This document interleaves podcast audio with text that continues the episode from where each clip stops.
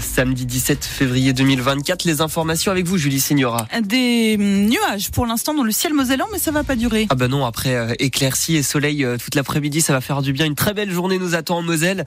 14 degrés euh, au meilleur de la journée du côté de Metz, Sarreguemines et Amnéville. On fait le point complet sur la météo du jour après le journal de 7h30 avec vous Julie Signora. Le trafic SNCF toujours perturbé ce matin. Et ça va durer comme ça jusqu'à lundi matin 8h.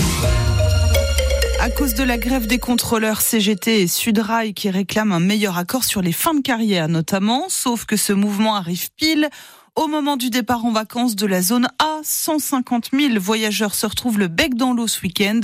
Hier, Patrice Vergrit, le ministre des Transports, était gare Montparnasse à Paris, où il a fait appel au sens des responsabilités des syndicats et de la direction de la SNCF. Je pense que c'est une grève qui aurait pu être évitée, je le dis euh, sincèrement.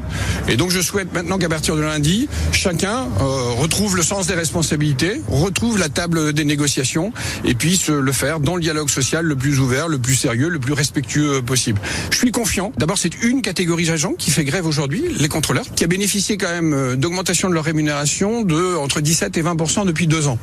Donc je pense qu'il n'y avait pas de quoi atteindre cette extrémité d'une grève un premier week-end de vacances. Je l'ai dit, pense que ce n'était pas forcément la réponse la plus appropriée à l'état du, dialogue social. Néanmoins, je ne suis pas là pour juger et j'espère que chacun, quel qu'il soit, direction comme syndicat, retrouvera le sens des responsabilités et qu'effectivement on arrêtera là euh, cette grève et que on se parlera normalement et calmement. À la gare de l'Est, en revanche, découverte incroyable des douaniers dimanche dernier dans les bagages d'un homme venant d'Allemagne. 21 reptiles vivants cachés dans des chaussettes de petits iguanes, des lézards dont certains sont pourtant protégés car leur espèce est menacée. L'homme a été interpellé, les animaux confiés à un centre spécialisé.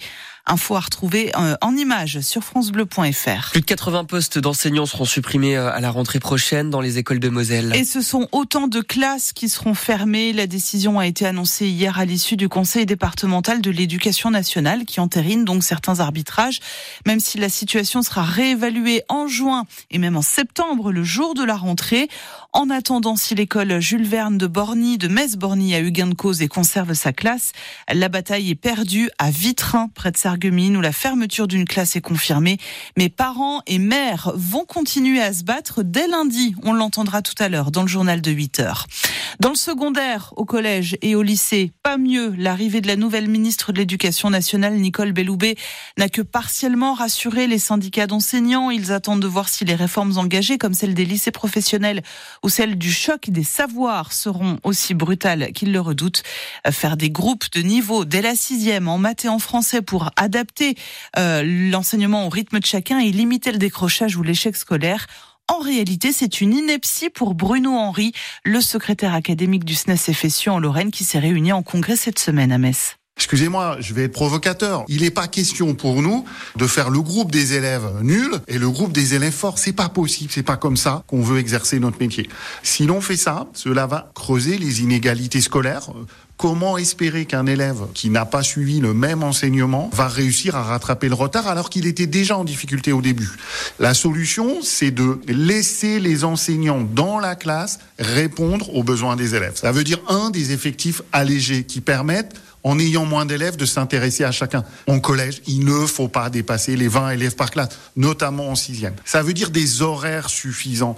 Un professeur de mathématiques en cinquième, il n'a les élèves que 3 heures et demie par semaine. C'est pas assez.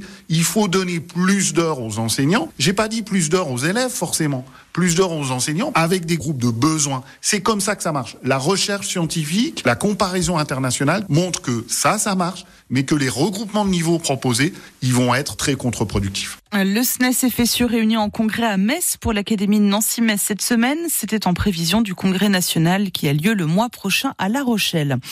La France s'engage à fournir cette année 3 milliards d'euros d'aide militaire supplémentaire à l'Ukraine. Un accord bilatéral de sécurité a été signé hier à Paris par Emmanuel Macron et le président euh, ukrainien Volodymyr Zelensky.